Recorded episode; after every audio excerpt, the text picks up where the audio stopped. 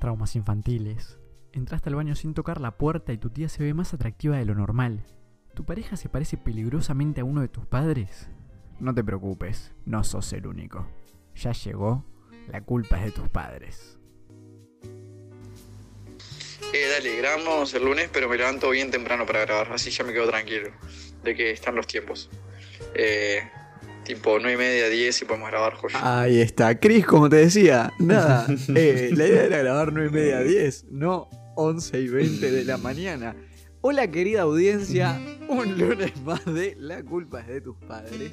Y nada, cuando nos metimos a hacer esta previa La culpa es de tu padreciana, necesito un nombre más corto para nosotros porque me complica un montón el concepto. Eh, estábamos hablando de que la idea era grabar temprano, el día de hoy. Eh, se me ocurrió un sticker, no importa. Y nada, Cristian me dijo que para las 11 y 20 de la mañana es temprano. Más allá del problema conceptual que tiene Cristian con la palabra temprano, eh, él me dijo que yo no le había dicho una hora de grabación. Y nada, quería arrancar con el audio eh, mío que dice explícitamente la hora de grabación. Cristian, ¿cómo estás? Mm, ahí, bien, bien. Yo eh, Ah. odio, odio a la gente que, que, que, viste, que a veces. Puede, puede que tengas razón, viste, pero otra cosa es que te la baboseen. Cuando ya te lo babosean. es- Está bien, tenés Igual- razón, Agustín. Gracias. Me dijiste 9 y media, tenés 10. razón. Son las 11, pero sigue siendo temprano. Son 11 y 20 y no, no sigue siendo temprano. Pasa que Agustín se levanta y a las 8 de la mañana está mandándote mensajes, apurándote para que tengas listo el programa. y- Ah, no importa. Bien. eh, Agustín. Contame. Íbamos a hacer dos enganches diferentes, así que contame qué vas a hacer. Sí, dale. No, te iba a contar que hice algo interesante al fin en mi vida. Íbamos a hacer el mismo Y con ta, la y misma conexión. Te iba a decir, Cristian, Día del Patrimonio. Eso mismo. ¿Hiciste algo el día del patrimonio? No, yo no hice nada, yo corrí. eh, Mi triste historia va para cuando haya un bache silencioso entre tus experiencias del Día del Patrimonio. Así que contanos. Nada, por el día del patrimonio fui a varios lugares, pero el más interesante que fui fue a- al centro este de los masones. Sí. Eh, y estaba, estaba raro, estaba bueno. Estaba lleno de símbolos por todos lados. Y el templo no sabes lo que es, es tipo un. No sé, es inexplicable.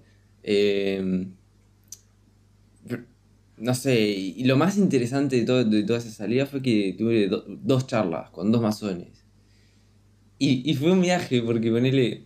Yo estaba mirando la sala esta principal que tienen, donde tienen todo un techado de, de cielo, un cielo pintado con muchas nubes, no sé qué. Y de un lado, a la izquierda, tienen un sol gigante, a la derecha tiene una luna gigante, y en el medio tienen como una estrella que viene a representar, tipo, la verdad, el filósofo, ¿viste? Eh, y, es aquello que ellos buscan a través de, bueno, de, lo que hagan todos los días. Eh, y nada, y, me- y- y había un masón ahí parado y le empiezo a preguntar, che, ¿qué significan estas frutas ahí? Para, eh, dice, "Ah, el masón de. El, ¿Tiene nombre el señor? Bueno, no importa, supongo que no sé no, si. no, no le pregunté el nombre, estaba parado ahí. Eh, era del lugar. Claro, Está. estaba- sí, Dale, era el lugar. sí. La gente le preguntaba cosas, era, era como Sí. medio un guía, no sé qué. Y, y le empiezo a preguntar, che, ¿qué son estas frutas? No sé qué. Y me empieza a decir, esa es la granada, representa no sé qué, no sé qué, no sé qué. Y le empiezo a hacer preguntas, y más preguntas, y más preguntas. Y me empecé a meter, ¿viste? Y, y fue medio raro porque la gente se empezó a parar al lado a escuchar. Y cuando me quiero dar cuenta, llevaba como 15 minutos hablando con el masón. Y no te miento, alrededor estaba yo parado en el medio de la sala eh, y el masón enfrente mío. Y alrededor mío había como 30 personas Dale, armando un círculo. Te juro, no, no, qué situación. Y yo durito ahí, viste, diciendo, oh, no la puedo cagar, tengo que hablar bien. tengo que hacer preguntas interesantes, digo, porque. Nos pueden escuchar, nos pueden escuchar los lunes a las horrible. 21 horas en Sin Permiso.uy. Ahí la exacto. Podría haber aprovechado, ¿no? Este, no, no, tenía como 30 o 40 personas alrededor mío escuchando la charla que tenía con el loco. Eh, pero no, estuvo súper interesante, súper abiertos aparte, te, te decían, le podía preguntar lo que sea que me lo contestaba y eso me extrañó mucho. Y, y nada, y decía que en realidad ellos no, no es que hagan nada secreto, lo que hacen es estudiar los símbolos, y, pero estudiarlos más desde lo que le aporta el símbolo a la vida de cada uno. Por eso es que tanto el conocimiento este que ellos tienen no es algo que se pueda sacar a la luz y decir, bueno, mira, eh, lo hacemos público para que todo el mundo lo sepa porque sería algo útil para todos. No, es algo que tiene que ir y practicarse ahí, en el uno a uno, en el habla con los maestros que tienen ellos ahí, y todo ese tipo de cosas. Entonces, no sé, no me pareció que fuera algo muy oculto, sino algo más eh, reservado para sus miembros, yo qué sé. No me pareció mal. Y, y me sacó un poco el estereotipo ese de, de la masonería como el lagarto ese, ¿viste? El reptiliano que, que no sé, que vive para controlar la sociedad, no sé, ese tipo de cosas. Lo que me comentaron es que, tipo, ellos lo que buscan es, a través del crecimiento personal, que cada miembro de la masonería vaya y trabaje en la sociedad como intentando mejorarla. Y en el momento en que se alcance ese bienestar que ellos buscan, es como que la masonería tendría, ya no tendría razón de ser, digamos, ¿no? Eh, pero bueno, muy interesante. Si alguno tiene la chance en algún momento de visitarlo, está bueno porque te saca mucha, mucha curiosidad. ¿viste? Hay mucha cosa oculta, que parece oculta, pero que en realidad es- parece así por la ignorancia de uno, ¿no? Y porque hay mucha de la cultura general que, que te, te lleva a pensar esas cosas. O sea, más allá de, es- de eso que obvio que es una. es verdad. También es el tema de que no es normal, ¿no? O sea, una sociedad tan conocida pero que a la vez se sepa tan discreta es rarísimo. O sea, Mm. justamente llama la atención por lo, lo místico de, de eso oculto. Pero, que no- Mm. volvemos a lo mismo, no es oculto, es discreto, ya lo sabemos. Pero igual es raro, llama la atención. Eh, Es raro, sí. pero está, está buenísimo. Yo mi, Mm. mi, mi fin de semana de patrimonio lo pasé. Lo pasé haciendo patrimonio, brother. Lo pasé laburando la tierra. no, no, no. Fue ¿Qué fuiste a una locura. Hice, chupame los dos huevos. Eh, que- Vos sabés que estas son las cosas que yo digo por las que después me tengo que limitar a compartir el programa, ¿no? Porque, tipo, quiero hacerme el, el intelectual, ¿viste? De decir, no, mirá, hicimos un programa hablando de esto y claro, le mando el programa entero y la primera parte es yo con las réplicas de. Cristian diciendo cualquier cosa. Que me encanta, me encanta. Nuestro público es joven y renovado a lo que estamos acostumbrados del intelectualismo eh, mentiroso. Pero ¿cómo es esto? Eh, yo hice creo que mi primera hazaña de una adolescencia tardía. O sea, que no soy adolescente, pero como que apareció tardíamente. Mi novia cumplió años y, y con unos pocos amigos, o sea, todo anti-COVID friendly, eh, se juntaron, disfrutaron y se fueron tipo tarde. O sea, viste que es re difícil anti-COVID friendly, pero lo dije bien. Sí, sí, no sé si es friendly al COVID o... No, anti-COVID friendly. O sea, somos amigables a cuidarnos del COVID. Anti-COVID friendly. Ah, Eh, ok. es una de esas que te 10. pensando. Bien. Eh, entonces se juntaron, se fueron y yo me quedé con, con Sí. mi novia eh, arreglando, tipo, la casa. Arreglé todo, o sea. Después me fui a mi casa y eh, la cosa es que se hicieron a las 5 de la mañana. Eh, yo estaba en un estado perfecto, pues soy el puto amo y señor. Eh, Seguro. no, no, sí, a- sí, obvio que sí. Eso se da por sentado. Y llegué a mi casa a las 5 de la mañana, me dormí y 7 menos 10 estaba arriba. Me fui a un campamento de trabajo que arrancó, o sea, llegamos al lugar a las 8 a.m. y estuve toda la tarde haciendo pozos para meter ruedas en la tierra porque eran tipo ¿Qué? neumáticos para usarlos como ronda para sentarse, tipo el neumático como asiento. Entonces nosotros fuimos y a mi sector le tocó hacer pozo para meter ruedas nuevas para que haya más asientos y pintarlas, o sea, rediseñarlas. Eh, entonces estuve de las Bien. 8 a alrededor de las 6 y media, 7 de la tarde eh, haciendo pozos.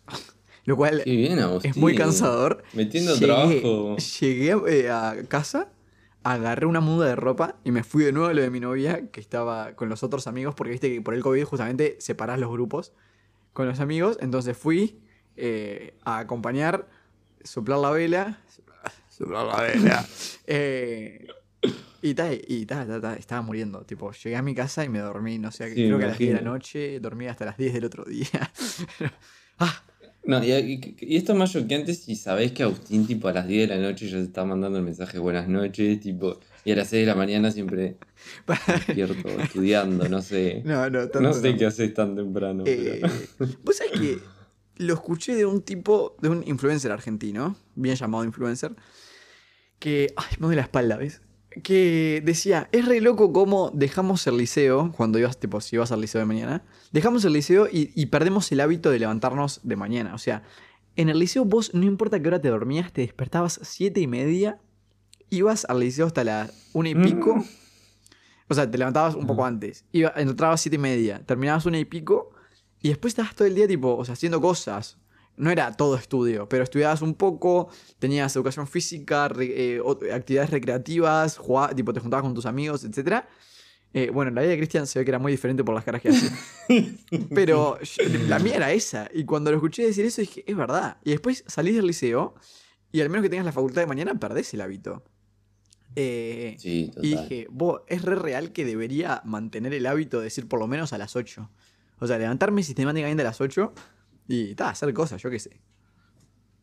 Ah, ojo, igual yo qué sé. Sí, es verdad que es lo más sano, pero tener una época de tu vida en la que tenés un hábito de mierda de acostarte a las 7 de la mañana y quedarte haciendo boludeces, también está bueno, ojo. Pero- No quiero ser una mala influencia para quien escuche, pero. Pero yo qué sé, tiene sus cosillas. Es verdad. No sé. O sea, es verdad que igual te cagás el crecimiento, que te desarrollas para el orto. La, la- la un cara de. oscura y muy real de lo que acaba de decir Cristian. Voy, igual es verdad, eh, yo me acuerdo. Sí, sí, sí. Pasa que son otros, creo que son otros tiempos. Bueno, no tengo idea dónde van esos tiempos.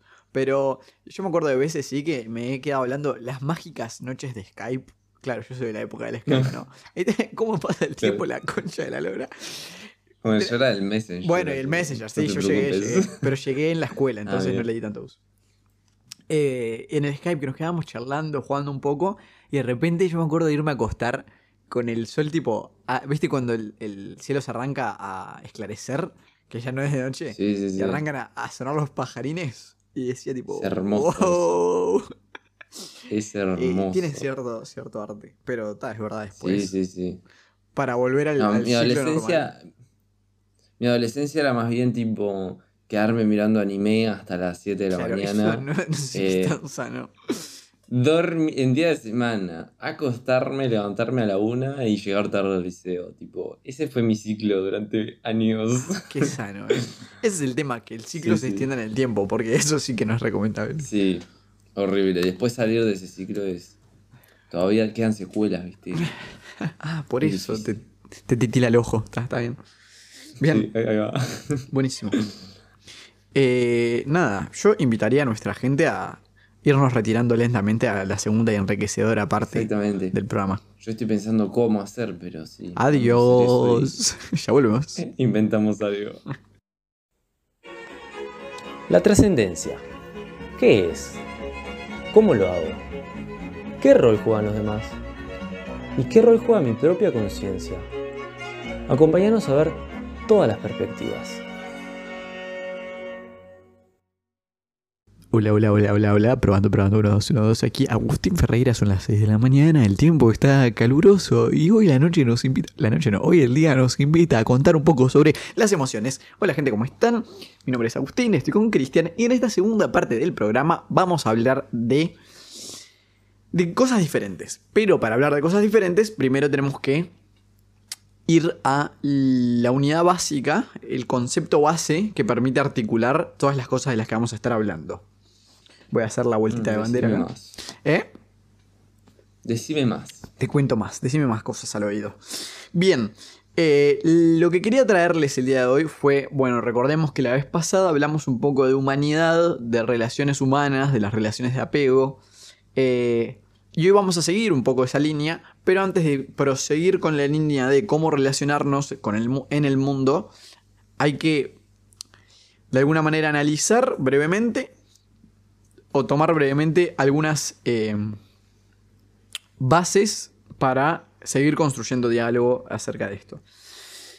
Si hablamos de relaciones y hablamos de experiencias humanas en el mundo, de alguna manera también hablamos de emociones. Las emociones como esas vivencias con las que interpretamos la realidad. Nosotros no solo, eh, nosotros no solo interpretamos la realidad desde la razón, sino que la interpretamos desde la emoción. Factor igual de importante que el primero.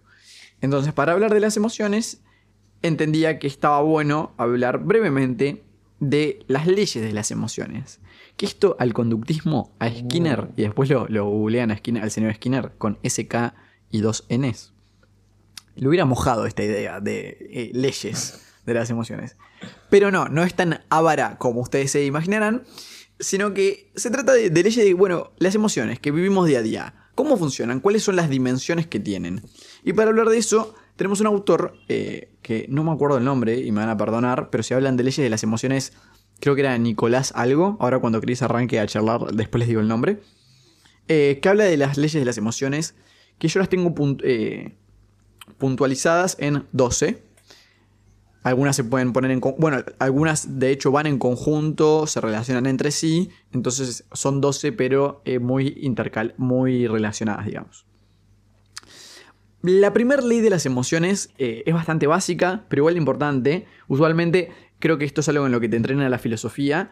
Parecería ser que lo importante va más e- es lo más complejo, pero muchas veces para entender lo más complejo tenemos que garantizarnos que entendemos lo más simple. Y a veces damos por sentadas cosas simples, pero cada uno lo da, por sentado de una manera diferente. Lo que hace que al fin y al cabo lleguemos a lugares a resultados diferentes sin saber por qué. Y es usualmente porque no tomamos en cuenta las mismas bases. Entonces, la primera ley que nos dice este querido autor, eh, que les voy a decir el nombre, no se preocupen, es la ley del significado situacional. Es decir, que las emociones se derivan de situaciones.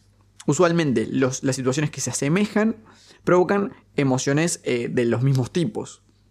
Las eh, o sea, ejemplo, las pérdidas nos hacen llorar o nos hacen sentir mal. Cuando algo ganamos, cuando, o sea, tenemos ganancia de algo, eh, estamos felices y el peligro nos hace tener temor. Eh, situaciones que son del mismo índole nos dan respuestas o tendencias emocionales parecidas. Muy simple, pero muy importante. Por otro lado, tenemos la ley de la preocupación. Es decir, que las emociones son evocadas porque nos preocupamos por algo. Y esta me parece una clave re importante para, para analizar muchísimas cosas. Eh, pero primero vamos con la ley. Tiene que ver con esto. O sea, la ley emerge de una situación que nos preocupa. Preocupa significa que nos merece atención. Que nos interesa saber lo que está ocurriendo, su desenlace eh, y ocuparnos de ello. Cuando somos indiferentes a las cosas, no nos emocionamos. Eh, esto va sin valencia. Si está bien, si está mal, no tengo ni idea. Eh, y, eso va, y la respuesta a eso va a ir cambiando según la situación. Eh, pero es importante tener en cuenta esto porque también nos da indicios de las cosas que nos preocupan, o sea, de las que nos preocupamos, de las, que nos sur- eh, de las situaciones que nos hacen surgir emociones y las situaciones que no nos hacen surgir emociones, nos dicen cosas de nosotros, a las cuales prestar atención, ¿no? ¿Y de- por qué digo que se pueden analizar muchísimas cosas de esto y por qué es importante? Bueno, por ejemplo, me- esto me hizo acordar enseguida al estoicismo, eh, corriente filosófica que planteaba que la importancia era eh, ser imperturbables y, la única manera en la que una persona puede ser feliz es moldeando la realidad a su bien. Es decir, como la realidad es dada y no la podemos modificar, lo único que podemos modificar es cómo nosotros la miramos. Entonces planteaba que si la podemos mirar de una manera tal que no nos afecte negativamente, entonces logramos la felicidad. El problema con eso es que sos muy poco humano. O sea, alguien que logra eso es muy poco humano porque se quitó todas las vivencias eh, animales, al fin y al cabo, o responsivas, eh, no sé si re- reaccionarias, eh, a la realidad. O sea, el humano no es que el, el humano perfecto es, es no reaccionario, no es que el humano perfecto es analítico y frío. El humano perfecto es el equilibrado entre el, entre el animal y la razón, entre el animal y el dios, dirían algunos autores. Pero ta, de- antes de picarla con eso, que eh, los programas futuros nos, nos- se van a acercar a eso, vamos a seguir con el resto de leyes. La, eh, la ley de la realidad aparente. Esto tiene que ver con que reaccionamos con emociones, o sea, nos despiertan emociones las cosas que aparentan realidad. Eh, esto lo que más se puede aplicar es libros, películas, obras de teatro, que usualmente hay de, la- de las que nos movilizan y de las que no nos tocan ni un poco. Eso tiene que ver mucho con cómo nuestro entendimiento, eh, bueno, cómo nosotros entendemos, si eso, a ver, cómo nosotros entendemos la obra. En el caso de, de estos ejemplos de, de ficciones, la ficción buena, entre comillas, usualmente se relaciona con la que nos genera cosas. Esas cosas que nos generan son las emociones. Y las emociones se generan porque hay una realidad aparente. Cuando la obra que nos presentan Mm. eh, se puede identificar con la realidad que vivimos, nos, nos moviliza mucho más que una ficción que en ningún tipo de área se puede relacionar con la realidad, lo que nos genera emociones. Después tenemos las leyes 4, 5 y 6, por eso les decía que algunas se trabajan en conjunto, que son la de cambio, la de habituación y la de comparación. Esto tiene que ver con que las emociones, en cuanto a su intensidad y manera de, de- de- de aparecer y de trabajar en su, sí, en su potencia, digamos, aparecen más cuando las situaciones son de cambio. ¿Por qué? Porque somos, justamente somos seres de habituación, de rutina. Esta es una idea cuando nos metimos en neurociencia que apareció todo el tiempo. Entonces, las emociones eh, tienden a aparecer de manera intensiva, de manera intensa, cuando la situación cambia. Entonces, ahí es donde aparecen las tres ideas. Nos habituamos a algo, lo que hace que nuestras emociones no, tengan no, no sean de alta intensidad, sino que estemos acostumbradas a ellas. Em, nos habituamos a las cosas, esto va a aparecer más adelante, pero como inciso, nos habituamos a las cosas que no son, que son neutras o que son buenas, entre comillas, pero nunca nos habituamos a las que son malas. O sea, siempre intentamos resolver las cosas malas. Pero las que son Mm. buenas nos habituamos fácilmente. Entonces nos habituamos. Por el otro lado, eh, tenemos un marco de comparación en la realidad. O sea, todo el rato, gracias a que nos habituamos a una realidad, las cosas que cambian las vamos eh, cambian según una habituación. Es decir, yo puedo entender que algo cambió porque es diferente a lo que estoy habituado. Y ahí aparecen las tres realidades. Habituación, cambio, que el cambio significa el resultado de la comparación entre la habituación y la realidad actual. Yo estoy acostumbrado a algo, la realidad me muestra otra cosa, mis emociones son más intensas. ¿Por qué? Porque la realidad está cambiando. Tengo un marco de comparación que hace que mis emociones tiendan a ser más fuertes porque son diferentes a lo que están acostumbradas, a lo que esperan, a lo que esperamos. Ahí tenemos la 4, 5 y 6. Comparación, habituación y eh, cambio. Qué épico. Nunca había escuchado esta, esta perspectiva de las emociones. Está zarpado. Después, la séptima es la ley de la asimetría hedónica. Este era el inciso que les hacía para explicar la anterior.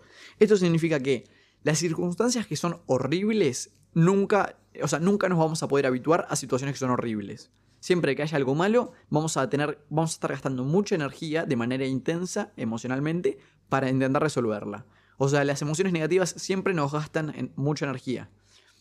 Eh, pero cuando las emociones, o sea, cuando las situaciones son de bienestar, nos habituamos fácilmente. Es decir, las cosas, por más, eh, por más ganancia que nos den, por más felicidad que nos deberían, entre comillas, dar, las cosas, porque son muy buenas, son logros muy grandes, nos habituamos fácilmente a los, logros, no importa qué tan grandes sean.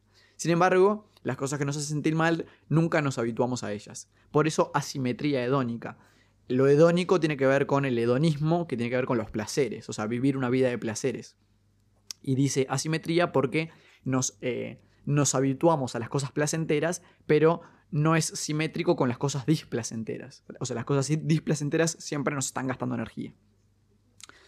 Pasamos entonces a la octava ley. Pasamos entonces, a veces siento que no vocalizo, a la octava ley, que es la de conservación del momento emocional. ¿Qué significa? Eso de que el tiempo cura es una mentira. Hola, vengo a martillarles el cristal de realidad que creían tener. Vos decís que no, me matás la esperanza. Exactamente. ¿Por qué? ¿Por qué? Porque las emociones solo se reestructuran y cambian su, su evaluación cuando, son, cuando las volvemos a vivir, cuando las volvemos a analizar. Eso significa que una mala experiencia, por poner un ejemplo, solo va a cambiar la manera en la que la miramos cuando volvemos a pensarla, o sea, cuando volvemos a analizarla o cuando volvemos a vivirla. Perdimos un parcial, no es que con el tiempo se va a ir el miedo a perder los parciales, sino que ante nuevos parciales vamos a tener la posibilidad de evaluarlo, de evaluar nuestro rendimiento, de evaluar la vivencia y de generar nuevos, eh, de, hacer disponibles nuevos sistemas de realidad. ¿Qué quiere decir esto? Nosotros nos presentamos a un primer parcial, a un primer examen, alguien que nunca tuvo un examen. Tiene miedo y encima le va mal. Entonces tiene miedo de los exámenes. La manera en la que se va a mejorar esa idea es volviendo a la mente la idea de examen y volviendo a evaluarla. Mentalmente, al decir, bueno, está, sí, puede pasar, todos perdemos exámenes, hablar con gente y darse con gente que está más avanzada en una carrera universitaria, por ejemplo, o de secundaria, y decir, sí, perdí 80 exámenes y acá estoy, ¿entendés? O sea, volver a evaluar las cosas. O con nuevos exámenes en la propia experiencia, mostrarnos a nosotros mismos que mismas situaciones pueden dar respuestas diferentes. Es decir, nosotros curamos las, malas o sea, las experiencias malas emocionales cuando las volvemos a vivir, ya sea mentalmente o realmente. Si se entendió esa, Acá puedo hacer Sí. un, un flashback al, al, al programa que tuvimos sobre los rituales y cómo podrían servir como forma de eh, revivir instancias emocionales y replanteárselas para poder reinterpretarlas de otra manera y, y poder meter cambios en la vida. Así que si alguno quiere escuchar eso, porque es de mucha utilidad, está en el programa 15, 16, por ahí me imagino. Ahí va. No me acuerdo muy bien, pero por ahí. Buenísimo. La ley de cierre, que va bastante eh, de la mano para entenderla bien eh, con la 10. La ley de cierre, o sea, esta es la 9. La ley de cierre tiene que ver con eh, que nosotros, nuestras emociones nos generan respuestas bastante contundentes. Es decir, una emoción nos genera una posible respuesta que nos pone en acción. Eso significa que cuando estamos, y eso lo vemos bastantes veces, por ejemplo, cuando nos enojamos tendemos a la impulsividad, eh, eh, que tiene que ver con justamente eso, una emoción muy intensa nos genera respuestas muy intensas y con poca reflexión. Por eso ley de cierre, o sea que la emoción le da cierre a la acción que debemos tomar. Sin embargo, eso no quita la ley número 10, que tiene que ver con la atención a las consecuencias. Si bien las emociones nos hacen tender a un tipo de respuesta que cierra el ciclo, digamos, de estímulo, eh, de alguna manera análisis, o sea, eval- evaluación y respuesta, si bien parecería que las emociones dan una respuesta directa, la ley número 10 dice, bueno, sí, todo bien con eso, que es real, pero eso no significa que no, o sea, no somos boludos, por otro lado. Si bien cuando tenemos ira queremos pegarle al otro, ponele, o hacerle o, o violentar al otro, nos damos cuenta con la ley número 10 dentro de las emo- que también es parte de las emociones, que nos atenemos a las malas consecuencias.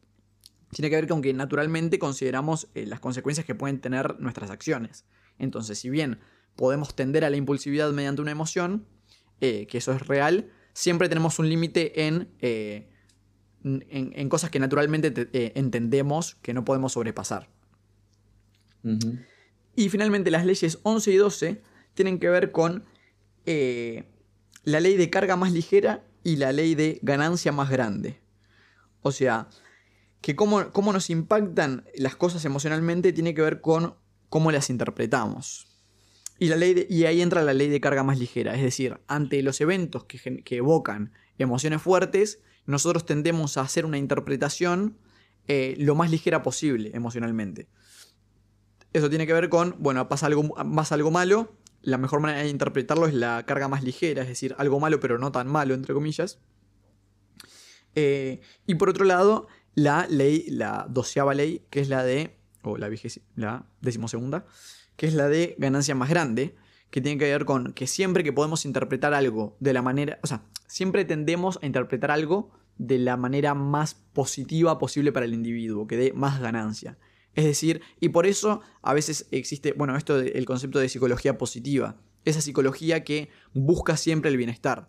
En realidad hay uno de los principios de las emociones que busca eso. No significa que la psicología positiva es la única psicología.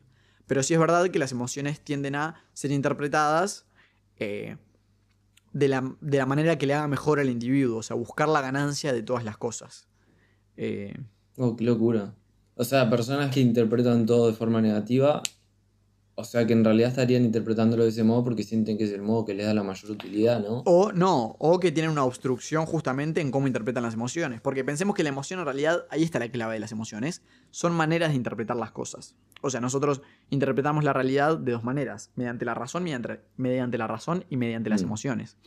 Entonces, eh, a veces hay algunas de estas cosas que tenemos obstruidas, vaya uno a saber por qué, por eso está bueno tipo la terapia psicológica, eh, en la que no podemos, no estamos, digamos, analizando la realidad de la mejor manera. O sea, nos están faltando algunas de esas cosas. Por ejemplo, como dijimos recién, el tema de encontrar la ganancia o de intentar reinterpretar las cosas. La gente que evita lo que le, en algún momento le hizo mal, claramente está teniendo un se está poniendo un obstáculo que es poco adaptativo a la realidad. Porque el- el- la mejor manera de resolver lo que nos hizo mal es reinterpretándolo, como decía una de, de las leyes acá. Eh, Y sin embargo hay gente que no lo hace. Por eso es que en realidad está bueno saberlo para también mirarnos eh, por dentro y analizarnos y darnos cuenta de, eh, bueno, siempre tomar en cuenta estas cosas, que no significa, yo siempre digo lo mismo, ser consciente no significa tener control, significa ser consciente, simplemente. No. Y eso nos permite, nos abre más puertas. No significa que siempre tenemos Saber cuando control. uno no está. Saber cuando uno no está en control, Exacto. justamente, y entender eso te da una tranquilidad mayor, ¿no? Pa, me parece súper profundo y zarpado y deberíamos haber agarrado este tema para darle un par- unas vueltas por todo un programa entero. Eh, Pero Cristian. y, y está bueno que traigas... Sí. No, no, no, dale, métele.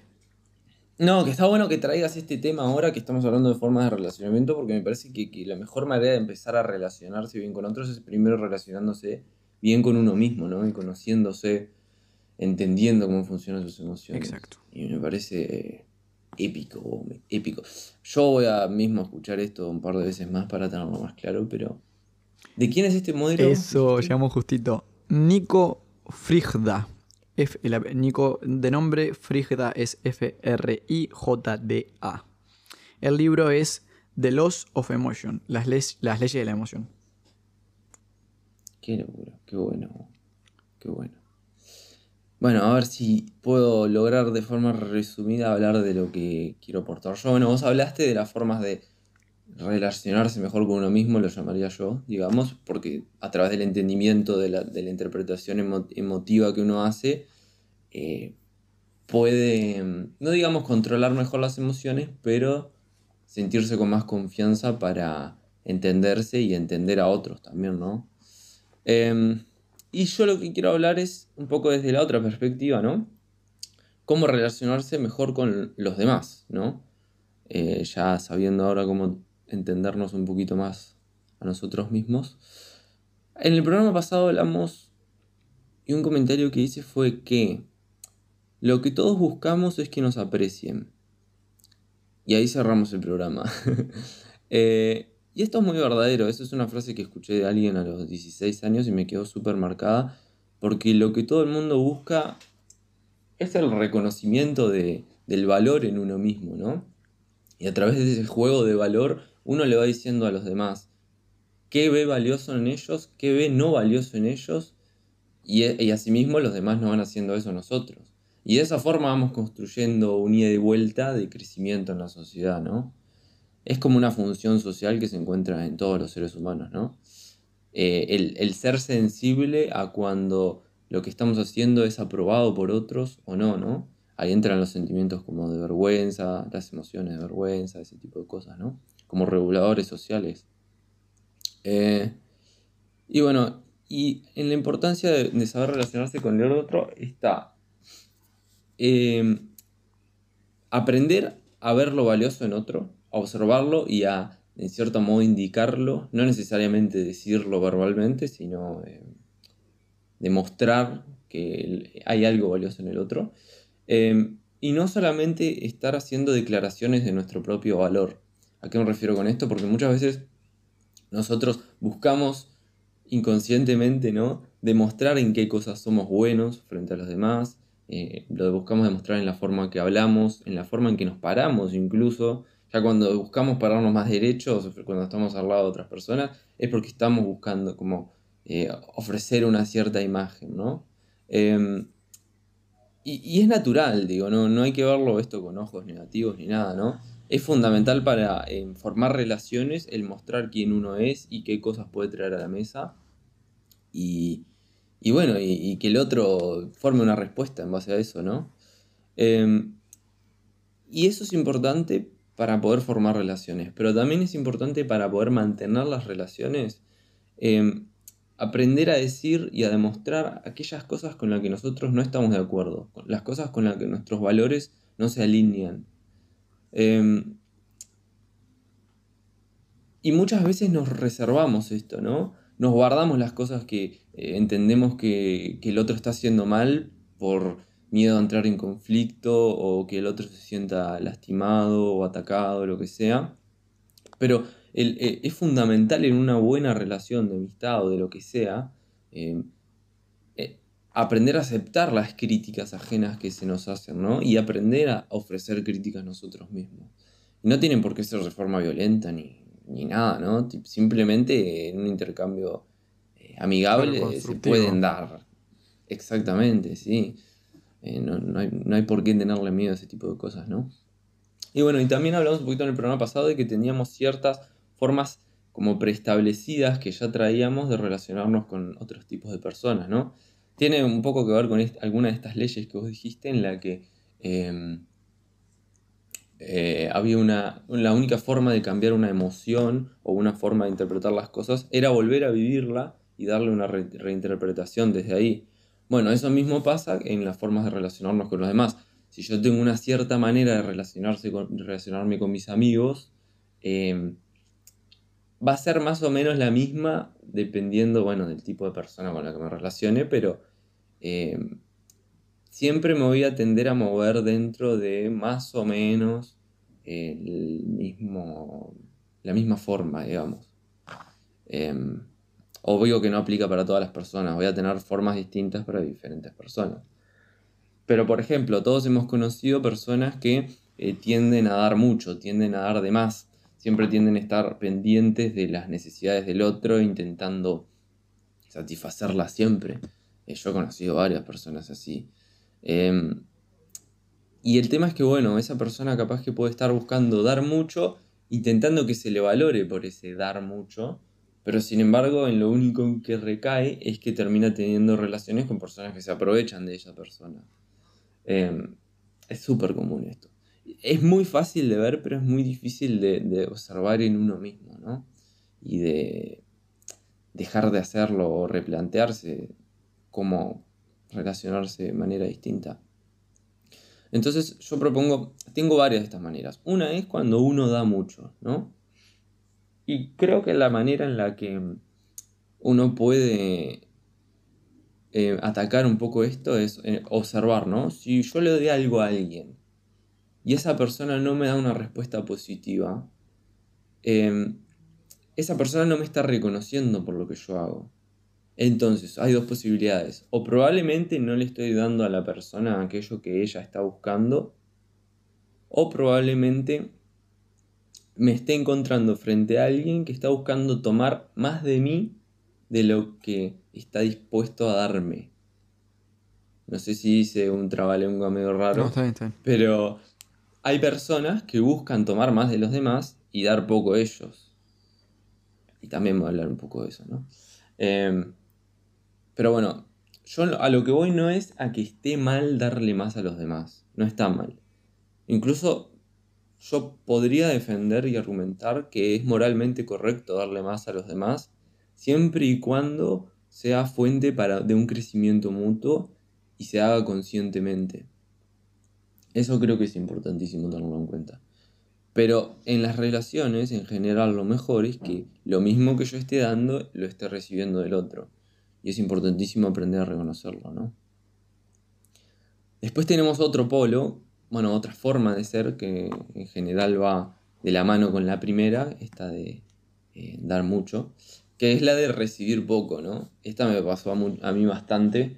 Eh, no aceptar cosas que, positivas que nos pueden estar dando los demás, ¿no? Por ejemplo, si una persona, en el pasado me pasaba más, si una persona me decía gracias por algo que yo había hecho por ella, yo en realidad el gracias le pasaba por arriba.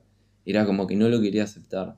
Em, y esto es una forma de desmere- desmerecerse a uno mismo, ¿no? No aceptar las cosas que, que alguien más le está dando porque, no sé, tal vez sentís que no lo mereces o por alguna otra razón, ¿no? Entonces, acá la manera es yo reconocer conscientemente mis acciones y el valor que yo le estoy proporcionando al otro y darme cuenta de que si yo no acepto el valor y las cosas positivas que el otro me da, es imposible que forme una relación con nadie. Ahí hay una clave, que es que recibo poco, pero porque no me dejo recibir más. No es porque me están dando poco. El me están dando poco se vincula con la primera. La segunda se vincula con Ahí uno va. mismo. De decir, eh, no, no me estoy permitiendo recibir. Y al fin y al cabo a veces es un autosabotaje ese, porque después decís, pa, ¿cuáles son mis relaciones de verdad? Porque justamente sentís esa Mm. falta de, de recepción, o sea, de cosas, de, de esas ganancias, de esa apreciación. Y es porque al fin y al cabo uno no se la está dejando ver de lo que sí le están dando. Y terminás en un autosabotaje Exactamente. creer que no tenés relaciones cuando sí las tenés. Mm. Justamente, si tenés la posibilidad de formar muchas relaciones, pero tal vez no te lo estás permitiendo, justamente. La, la manera de formar las relaciones es generar un ida de vuelta. Y, y hay que acordarse del ida y del vuelta. Y no solamente quedarse con un lado, ¿no? Em, ahora, también puede pasar desde otra perspectiva que uno tenga una postura un poco más egoísta y que sea una persona que dé poco y que quiera recibir mucho. Em, y esto es mucho más visible socialmente y es como más obvio de percibir. Pero sin embargo, desde la postura egoísta es súper difícil darse cuenta cuando uno está siendo egoísta. Porque uno nunca es egoísta, ¿no? Uno... eh, es súper difícil percibirlo en uno. Em, ahora, hay algunas maneras o cosas clave que, que- sirven para darse cuenta, em, que, que estuve pensando bastante.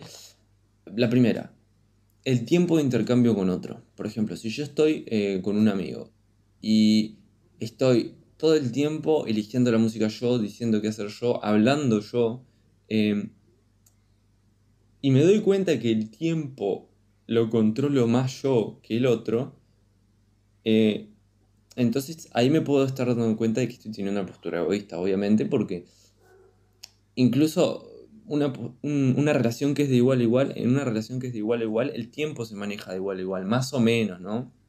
Tiende a ser como un ida y vuelta eh, en el que el tiempo termina siendo equitativo, más o menos.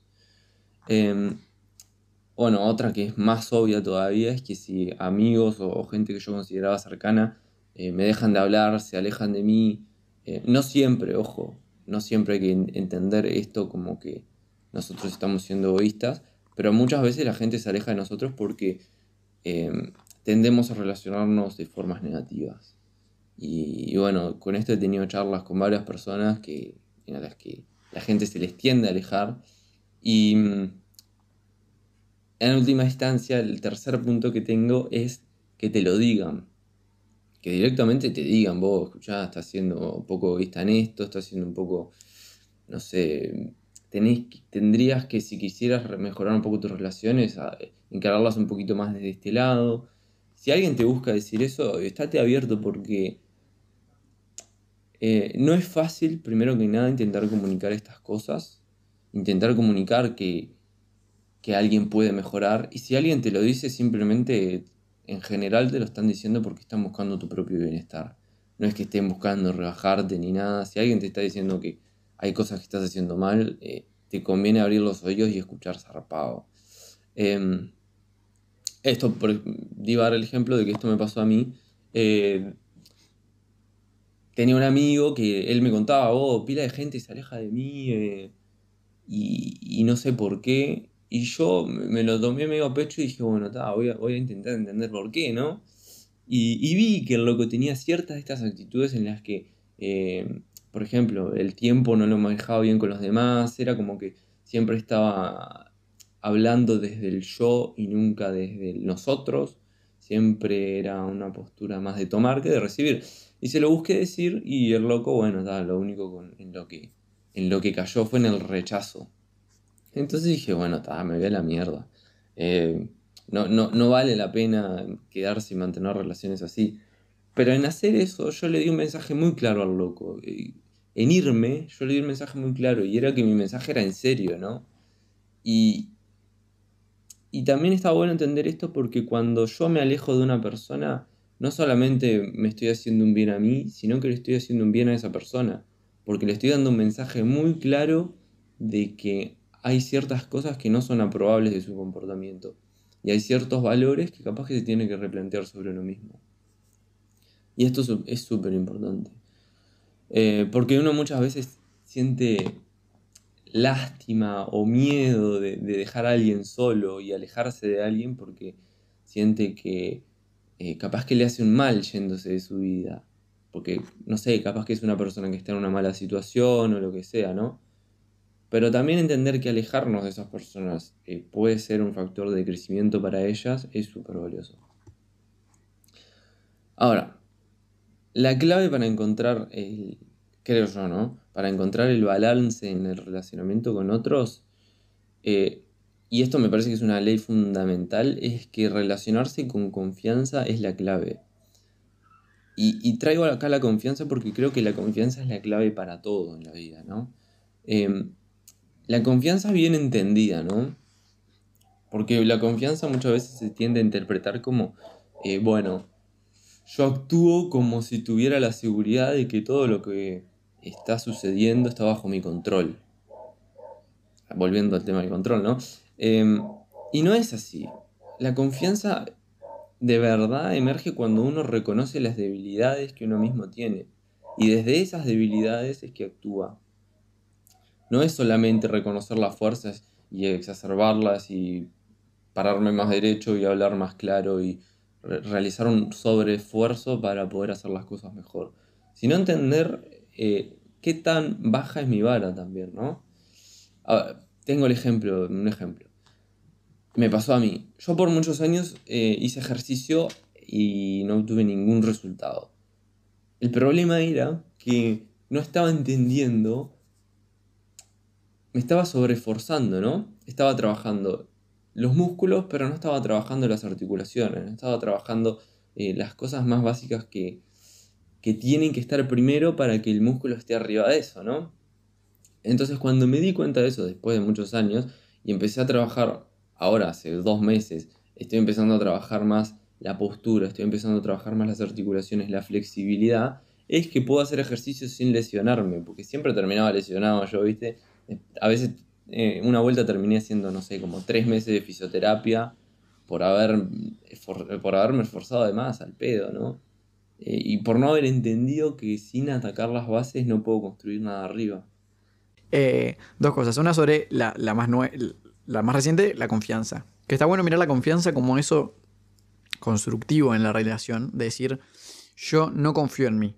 Confío en que yo, al yo hacer, cuando me equivoque, alguien va a estar ahí para ayudarme a seguir construyendo. Cuando no pueda más solo. Eh, a mí me gusta esa mirada de, confianza porque es justamente la comprensión de que somos eh, de que somos débiles, de que somos vulnerables y que eso está bueno y que lo que nos hace fuertes es la comunión. Y por otro lado, el tema de que todo, o sea, ya es una mirada más general de lo que venimos hablando con Chris, que todo esto son herramientas posibles para afrontar, para abocarnos a eh, resolver situaciones o a afrontar las situaciones de la emocionalidad y de las relaciones humanas. Que sean herramientas significa justamente que el deber nuestro está en tomar las herramientas como conocimientos que nosotros tenemos la responsabilidad de usar bien. Muchas veces por la, por la búsqueda de simplicidad, y ahí retomamos a los dos coprincipios del cerebro que intenté eh, atisbar en algún momento, intentamos como que simplificar todas las miradas. Entonces yo doy leyes de, las emociones, entonces creemos que esas son leyes universales de todas las emociones y que siempre se aplican. Cristian viene y habla de cómo relacionarnos y creemos que esa, o sea, podemos creer que esa es una de las maneras, de la o sea, es la única manera en la cual leer las, las situaciones. Y eso no hace más que, que hacer inutilizable la herramienta, porque la herramienta se vale de eh, diversidad, de mirar de manera integral las situaciones. Y cuando miramos las cosas de manera integral y nos damos cuenta de que algunas herramientas son mejores en unas situaciones que en otras, y que en esas otras situaciones tenemos que buscar nuevas maneras de eh, meternos en ellas y de resolverlas, entonces ahí es donde tenemos que meter toda nuestra atención y nuestra, nuestro desgaste, nuestra energía, en entender cuál es la mejor forma de, de, abarcarlo para así hacer más fácil el camino, o sea, ya allanarnos el camino desde el principio para poder trabajar mejor. Sí, bueno, esto está bueno porque, no sé, me vino la idea a la cabeza, la imagen a la cabeza de la versatilidad, ¿no? Eh, y que la confianza implica una cierta versatilidad en cuanto a eh, no siempre actuar desde el sé, sino desde el no sé. Entonces, medio a forma de cierre, lo que puedo hablar, lo que puedo decir de la confianza es que la confianza puede nacer de ciertas, de ciertas formas, ¿no? De muchas formas. Pero en general, la manera principal es cuando lo que yo creo que soy eh, se alinea con aquello que yo sé que soy.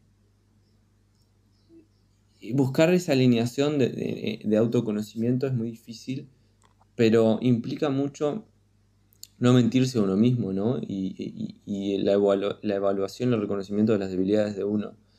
Em, porque probablemente si yo me esfuerzo a pretender ser quien yo no soy, o si yo, por ejemplo, nunca hago las cosas que digo que voy a hacer, entonces mi inconsciente o mi, yo más interno em, va a desarrollar un cierto complejo de autoduda, de dudar de uno mismo, que, que, lo voy a llevar a todas las áreas de mi vida. Porque hay una función que tiene nuestro ser interno, digamos, que es que uno, uno, uno mismo tiene ciertos valores, ¿no?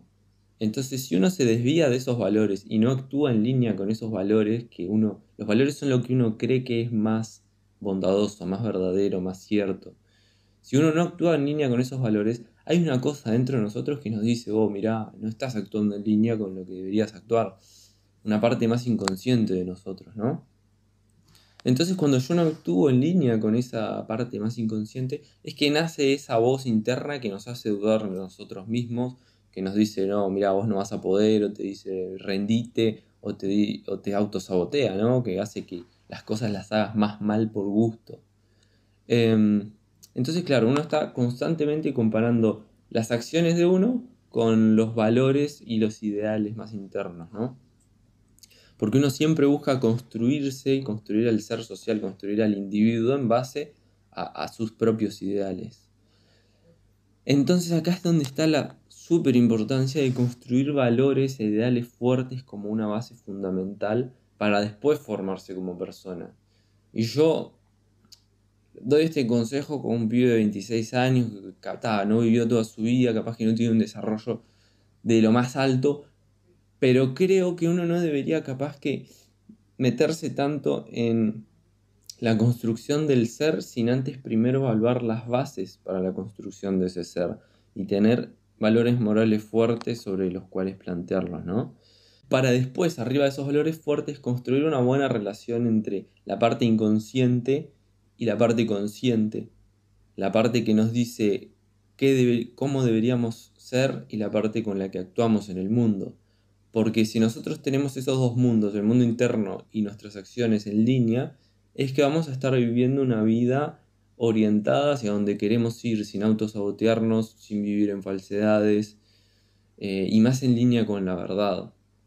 Y creo que para poder estudiar esto y entender y, formar buenos valores es que uno tiene que estudiar la parte más fundamental de todo esto, que es el estudio de la verdad, que es la verdad, que es la moral, eh, ¿Qué utilidad tiene entenderlo desde un punto de vista metafísico, filosófico, bien profundo, e incorporar esos valores a la vida de uno, ¿no?